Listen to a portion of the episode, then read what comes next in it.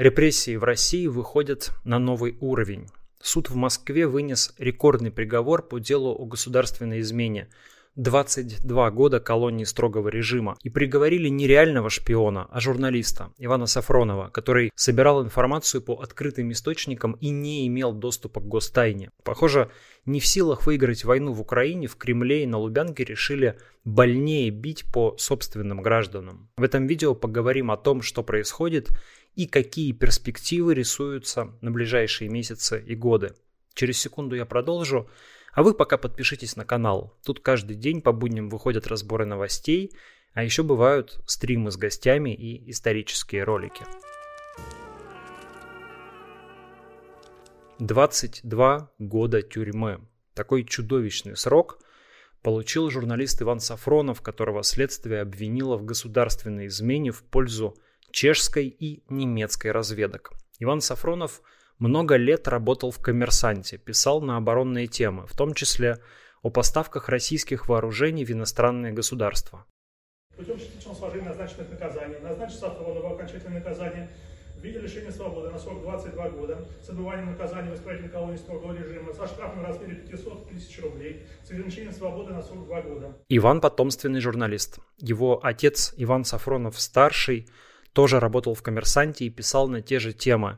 А в 2007 году он трагически и загадочно погиб, упав из окна подъезда собственного дома. Многие коллеги Сафронова-старшего считают, что он был убит. Иван же решил продолжить дело своего отца. За 10 лет он прошел в «Коммерсанте» путь от стажера до специального корреспондента по армии и ВПК.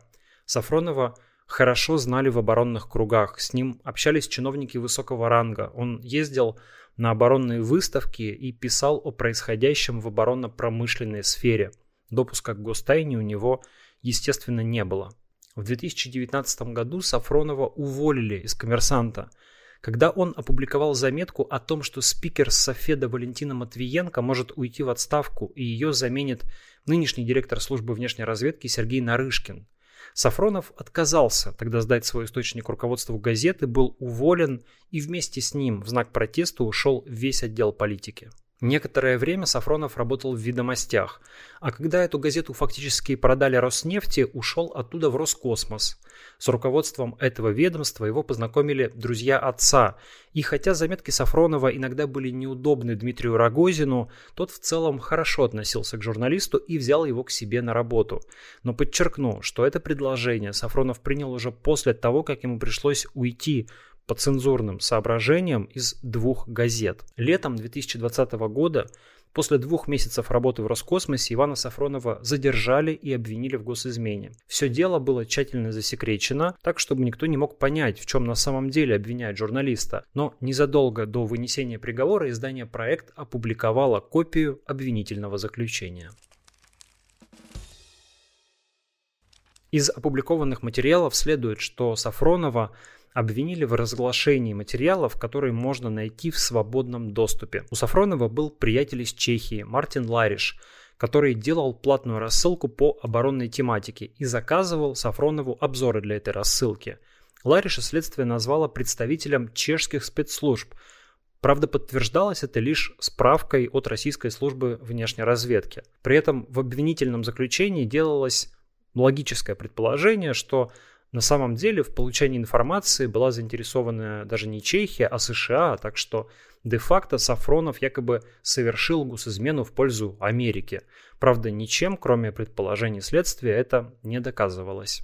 Еще один обзор Иван Сафронов написал для немецкого политолога российского происхождения Дмитрия Воронина. Тот заказывал аналитички многим российским журналистам и платил за них примерно по 250 долларов, так что сотрудники СМИ с удовольствием подрабатывали. Написано все тоже было по открытым данным. Самого Воронина тоже задержали в Москве.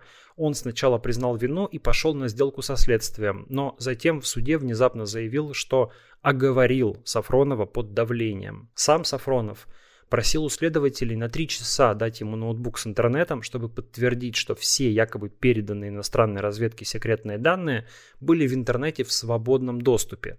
Ноутбук Ивану не дали, но проект сам проверил и убедился, что это так. Например, Сафронову вменяют, что в секретной информации э, были данные о просьбе Сербии передать ей два самолета Ан-26, но об этом ранее сообщала российская государственная СМИ «Спутник Сербия». Или, скажем, Сафронова обвиняют в том, что он передал информацию о передаче России курдам небольшой партии стрелкового оружия. Однако в 2015 году официальные СМИ, включая Интерфакс и другие, писали о том, что официальная Анкара выразила недовольство из-за передачи этого оружия. То есть это был общеизвестный факт международной политики и так далее. Следствие ФСБ также утверждает, что Сафронов получил за свои услуги десятки тысяч евро или около полутора миллионов рублей. Однако, судя по обвинительному заключению, это ничем не подтверждается. Единственный перевод, который имеет документальное подтверждение, 248 долларов от политолога Воронина за написанный Сафроновым обзор в остальном, вероятно, следствие просто вычло из приходов на банковский счет Сафронова его официальную зарплату в коммерсанте и предположило, что вот эти деньги журналист получил за госизмену. Но у Сафронова были ведь и другие источники дохода, гонорары от других изданий и платежи от сдачи квартиры в аренду. Чтобы подкрепить шаткое обвинение, следствие привлекло свидетелей, в основном государственных чиновников от оборонки, которые делали в своих заявлениях глубокомысленные выводы о том, что вот Сафронов выдавал им, задавал им подозрительные вопросы и иногда спрашивал о вещах, которые составляют гостайну. При этом они же говорили, что никогда Сафронову никакую гостайну не сообщали, а задавать вопросы, ну, вообще-то это работа журналиста. Впрочем, один из свидетелей предположил, что Сафронов мог узнать гостайну, так как часто бывал в его кабинете и мог увидеть какие-то материалы на столе. И вот на таких предположениях построено обвинение. Владимир Путин, комментируя дело Ивана Сафронова, несколько раз заявлял, что того преследуют не за журналистскую деятельность. Я вспомнил, о чем идет речь. Но его же э, осудили не за то, что он работал журналистом, не за э, его журналистскую деятельность, за профессиональную, а за период его работы в качестве советника в Роскосмосе. Ведь его судят не за его журналистскую деятельность, Андрей. В этом же весь, весь цимус, весь э, смысл того, что происходит. Связано с достаточно длительным периодом э, его работы и в рамках э, помощника там, или советника Рогозина, когда он в правительстве работал и в Роскосмосе работал, не связано с журналистской деятельностью вообще. Однако, как удалось выяснить русской службе BBC, слежка за Сафроновым, которая негласно велась с 2014 года активизировалась после весны 2019, когда в «Коммерсанте» вышла заметка о возможных поставках Египту истребителей Су-35. Информация вызвала скандал в отношениях между Египтом и США, и египетские оборонные чиновники направили в Москву возмущенные письма о том, что такие утечки информации портят двухсторонние отношения. Эти письма даже есть в деле. Вскоре после этого коммерсант получил предостережение о разглашении гостайны. Заметка была удалена с сайта и началась активная оперативная работа ФСБ по Сафронову, пишет BBC. Можно предположить, что преследование началось именно из-за этой публикации. Но кто был главным заказчиком дела Сафронова? Сергей Шойгу, Сергей Нарышкин или еще кто-то, мы пока не знаем. Когда Иван Сафронов писал в «Коммерсант» про оборонку, он выполнял свой профессиональный долг, рассказывал обществу о том, что происходит в ВПК. Ведь это сфера, которая нуждается в общественном контроле. На нее тратятся колоссальные бюджетные деньги.